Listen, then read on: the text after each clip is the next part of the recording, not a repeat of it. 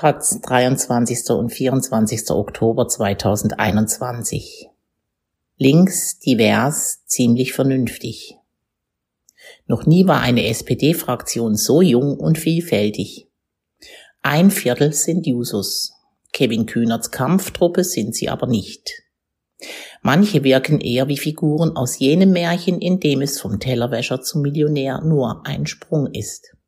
Aus Berlin Stefan Reinecke. Mittwoch nach der Bundestagswahl.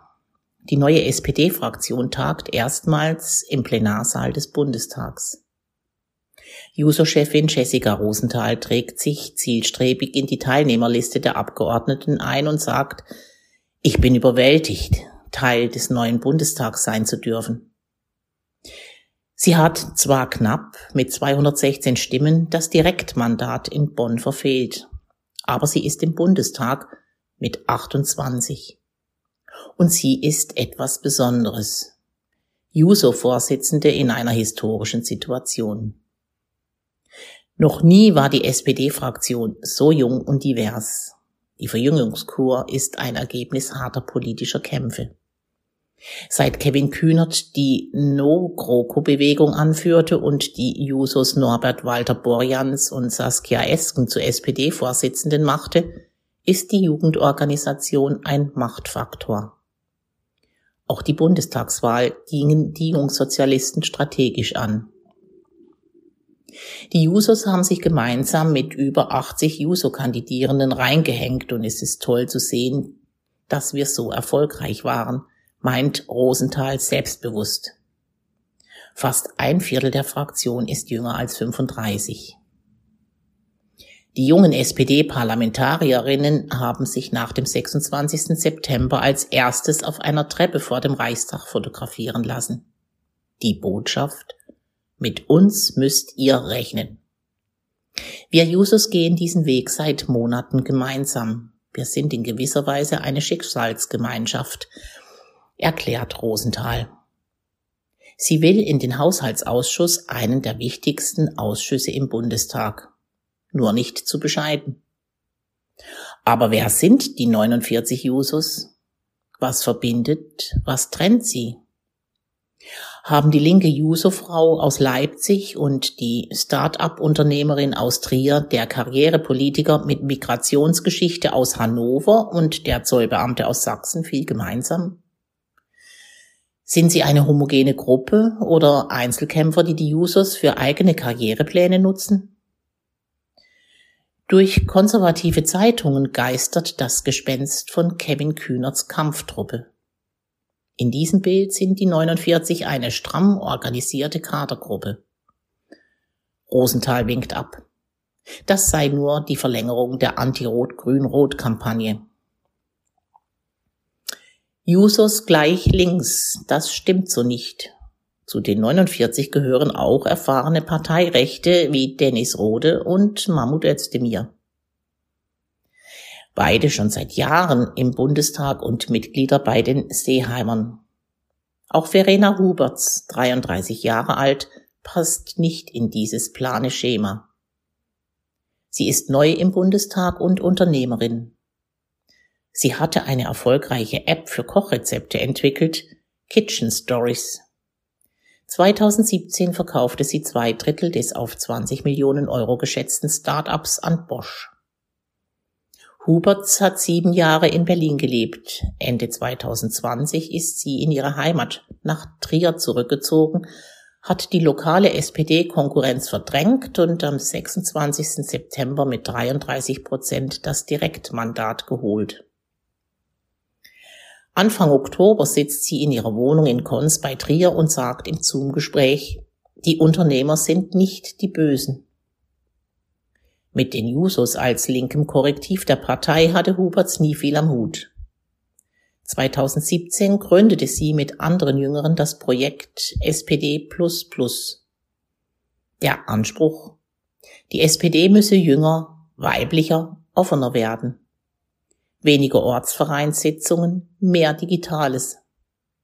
In der Parteizentrale, dem Willy Brandt Haus, blockte man solche Initiativen früher lieber ab. Nach dem Wahldesaster 2017 rannte Huberts damit offene Türen ein.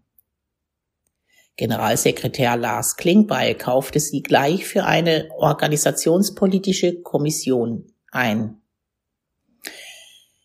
Die energische Unternehmerin versteht die Juso-Gruppe in der Fraktion weniger als politisches, denn als generationelles Projekt. Sie will mehr Drive in die Fraktion bringen bei Asyl- und Cannabis-Legalisierung, Gleichstellungspolitik und LGBTQ versteht sie sich als links. Bei sozialen Fragen ist das zwiespältig. Von der Vermögenssteuer hält sie nichts. Sie engagiert sich zwar für Betriebsräte und Mitbestimmung in Start-ups, ist aber auch eine Anhängerin einer kapitalgedeckten Rente. Das ist ein klassisches Projekt der FDP, die Aktienmärkte für kompatibel mit dem Gemeinwohl hält. Frau Huberts, warum sind Sie nicht in der FDP? Mein Vater war Schlosser, meine Mutter Gemeindereferentin. Zu Hause hat man sich immer auch für andere engagiert und nicht nur an sich gedacht, sagt sie. Außerdem hat sie früher mal bei einer Fastfood-Kette gejobbt, fand, dass 6,13 Euro Stundenlohn entschieden zu wenig sind und ein brauchbarer Mindestlohn her muss. Deshalb ist sie in die SPD eingetreten. Der Fokus bezeichnete sie mal knallig als die Antikühnert. Aber das ist Überschriftenlogik. Sie ist eine soziale Aufsteigerin von der Burgerbraterin zur Millionärin. Aber als Aufsteigerin kann sie sich für eine höhere Erbschaftssteuer erwärmen für weniger leistungsloses und nur qua Herkunft geschenktes Vermögen. Für die SPD traditionell auf Industriearbeit und Angestellte fixiert und mit alternder Mitgliedschaft ist die Start-up-Welt fern. Da ist es schon ein Erfolg, überhaupt einen Draht in die Szene zu haben. Auch die Jusos sind kulturell und sozial eng aufgestellt. Fast nur Akademikerinnen oft aus den Politikwissenschaften oder Jura. Danach folgt ein Job im Abgeordnetenbüro, später der Aufstieg zum Büroleiter, dann der Sprung ins Parlament. Huberts Leben verlief fern von diesem Juso-Kosmos. Sie wirkt fast wie ein Paradiesvogel. Nur 16 Prozent der Start-up-Gründerinnen sind Frauen. Von denen engagieren sich nur wenige politisch und nur eine in der SPD-Fraktion. Die Fraktion wird nicht nur jünger, sondern auch ethnisch vielfältiger. Zehn der 49 haben eine Migrationsgeschichte. So wie Adis Achmetovic, 28. Er kommt Anfang Oktober gerade aus dem Bundestag. Das Jackett sitzt, das Lächeln auch.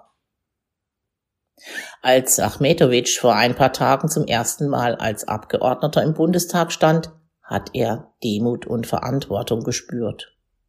Und noch etwas anderes. Er hat nach hinten geschaut und gesehen, wer er war und was er geworden ist. Ich bin vor 28 Jahren in Hannover Saalkamp geboren worden. Der Stadtteil mit der größten Kinderarmut. Und ich hatte die Möglichkeit, mich hochzuarbeiten. Die Geschichte von Adis Achmetovic ist eine jener typischen Juso-Karrieren. Juso-Chef in Hannover, Mitarbeiter einer Bundestagsabgeordneten, Büroleiter, jetzt Bundestag. Und es ist eine postmigrantische Aufsteigergeschichte.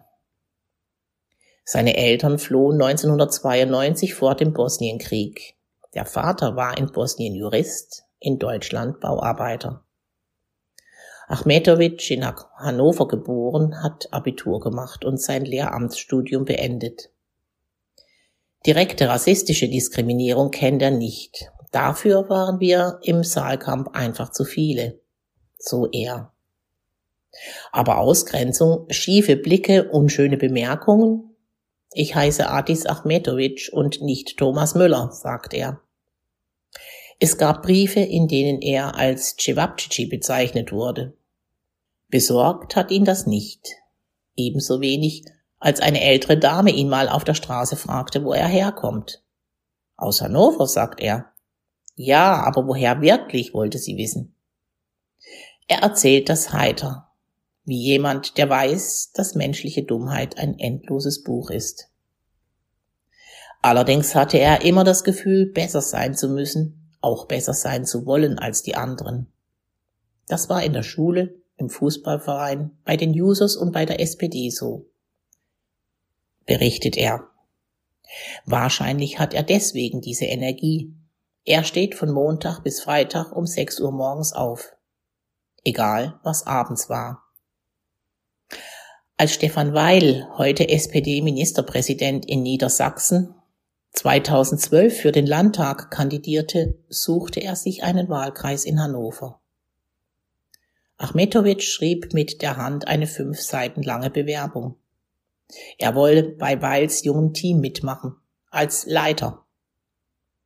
Er passte Weil bei einer Veranstaltung ab, sagte, Hallo Stefan, du kennst mich nicht, ich bin Adis, nimm das mal mit, und drückte Weil seine Bewerbung in die Hand. So wurde er Leiter des jungen Teams von Weil. Der Außenseiter, der mit Energie die Mächtigen von sich überzeugt. Diese Geschichte aus Hannover klingt ein bisschen nach Hollywood. Achmetovic ist zweisprachig aufgewachsen. Zu Hause hat er Serbokroatisch gelernt, später in der Schule Deutsch. Er spricht dieses akzentfreie Hochdeutsch aus Hannover das Pendant zu Oxford-Englisch. Ich bin dankbar, in Deutschland geboren und groß geworden zu sein. Viele sagen mir, das ist Quatsch, du bist Deutscher, du musst nicht dankbar sein. Doch bin ich. Was ich hier tue, hätte ich in Bosnien nie tun können, sagt er. Wenn er im Urlaub in Bosnien ist, träumt er manchmal serbokroatisch, in Hannover nicht. Ich träume Deutsch. Am 6. Oktober stehen vor dem Reichstag zwei Polizisten und bewachen ein abgesperrtes Rasenfeld. Dort findet ein paar Tage später der große Zapfenstreich für die Afghanistan-Heimkehrer statt. Betreten verboten, so die polizeiliche Ansage. Achmetovic zeigt seinen Bundestagsausweis vor, den er seit ein paar Tagen hat, so als hätte er ihn schon ewig. Es ist nicht so, dass Achmetovic trotz der Demutsgefühle mit den Insignien der neuen Rolle fremdelt. Im Bundestag wird er als einer von 735 Abgeordneten über Kriegseinsätze entscheiden. Auf dem Platz vor dem Reichstag sagt Achmetovic, ich sehe mich selbst als Pazifist, aber nicht bedingungslos. Die Überreste seines Großvaters wurden 2015 in einem Massengrab in Bosnien gefunden. Erst da konnte mein Vater seinen Vater begraben, 20 Jahre nach dessen Tod, erzählt er. Und dass der Krieg in Bosnien ohne Intervention der USA noch länger gedauert hätte. Eine Woche später ragt ein Kran auf dem Vorplatz des Reichstags in den grauen Himmel der große Zapfenstreich, mit Militärmärschen, Fackeln und dem rituellen Helm ab zum Gebet, ist drei Tage her. Die wuchtige Tribüne wird gerade abgebaut. Nadja Stamer, 31, wirft einen Blick auf die Demontage und sagt, man müsse bei Auslandseinsätzen wissen, wie man sie beendet. Das habe das Afghanistan-Desaster gezeigt. Stamer rotes Halstuch mit Hippie-Touch will sich Auslandseinsätze ganz genau anschauen. Aber sie ist nicht grundsätzlich gegen Militäreinsätze. In einer globalen Welt mit internationalen Verpflichtungen können wir nicht sagen, wir machen generell nicht mit. In der Politik braucht man Disziplin, Durchsetzungsvermögen, eine gewisse Härte ist dienlich. Diese Fähigkeiten hat sich Stamer eher nicht in der User Hochschulgruppe angeeignet, sondern früher. Sie war Rennrodlerin, mit 15 Jahren hat sie den Traum vom Profisport aufgegeben. Schon mit elf, zwölf Jahren war sie an Wochenenden unterwegs und früh selbstständig. Rennrodeln, sagt sie, gilt als Einzelsport. Aber das stimme so nicht. Man brauche Ehrgeiz, aber auch die Gruppe. Sie hat abends Kufen geschliffen und auch mal für andere einen Schlitten fertig gemacht. Nur den Ellenbogen-Ehrgeiz, den man für Olympia braucht, den hatte ich nicht.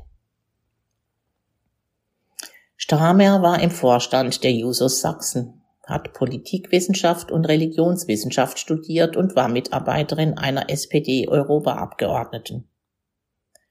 Sie wohnt in Leipzig, eine linke Insel in Sachsen. Kurzum, sie hat eine typische Juso-Biografie. Ich bin da den klassischen Weg gegangen, erklärt sie. Im Studium hatte sie Nebenjobs in einer Großwäscherei und Buchbinderei.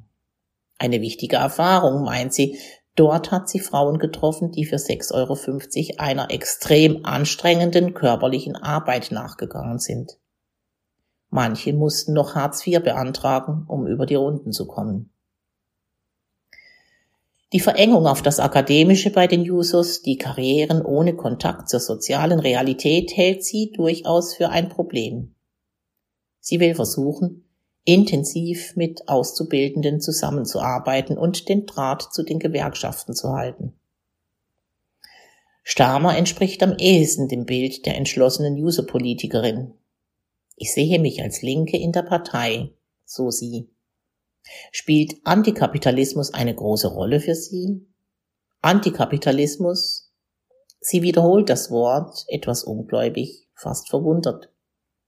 Das sei vor allem ein großer Kampfbegriff.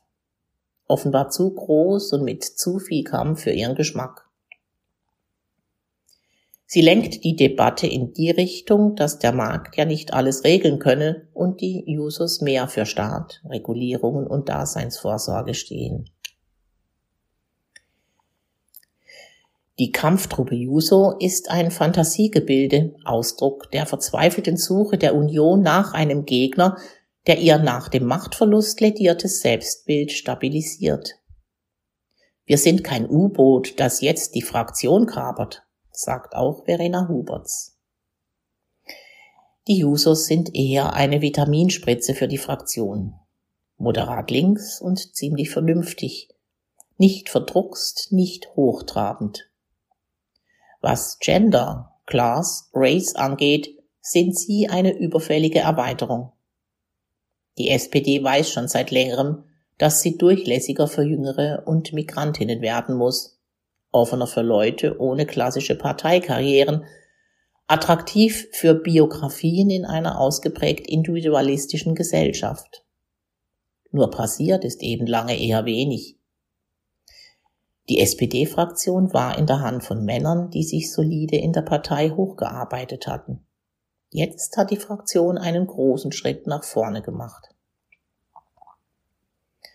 Fraglich ist allerdings, ob der Zusammenhalt der Jüngeren im Alltag im Bundestag hält oder ob für viele bald andere Loyalitäten zählen, in Ausschüssen oder Landesgruppen. Vielleicht ist das Foto der Jusos auf den Stufen des Reichstags Dokument eines kollektiven Selbstbewusstseins. Vielleicht ist es aber irgendwann auch nur noch eine Erinnerung an einen flüchtigen Moment. Carlos Kasper geht schnell am Reichstag vorbei, seinem künftigen Arbeitsplatz. Er wirkt nicht hektisch. Alle Bewegungen haben etwas Rundes, fast Gemächliches. Er ist groß, hat breite Schultern. Man sieht dem 27-Jährigen den Leistungssportler, den Rennrodler, noch an. Sporteliteschule, Internat, ein dritter Platz bei der deutschen Meisterschaft der Junioren im Rodeln. Als klar war, dass er nie ganz oben landen wird, hat er mit Politik angefangen. Ehrgeiz und Teamfähigkeit, sagt er, hat er beim Rodeln gelernt. Kasper ist über die sächsische Landesliste in den Bundestag gekommen. Seine Eltern arbeiten als Elektriker und Krankenschwester. Er ist gelernter Rechtspfleger und derzeit beim Zoll tätig, zuständig für die Überwachung des Mindestlohns und Geldwäsche. Zur SPD ist er wegen deren Kommunalpolitik gekommen und wegen des Anspruchs, nicht nur bestimmte Milieus zu vertreten. In den Medien wird Kasper als queerer Politiker bezeichnet. Das hat ihn überrascht. Ich definiere mich über mein Fachwissen als Zollbeamter, sagt er. Deswegen will er in den Finanzausschuss. Er will als Politiker mit Know-how gesehen werden und nicht nur auf seine sexuelle Identität fixiert. Sein Ziel ist es, des, den Zoll zu einer Bundesfinanzpolizei umzubauen. Was Umverteilung und Steuergerechtigkeit angeht, ist Kasper ein SPD-Linker. Juso-Chefin Jessica Rosenthal ist im Stress.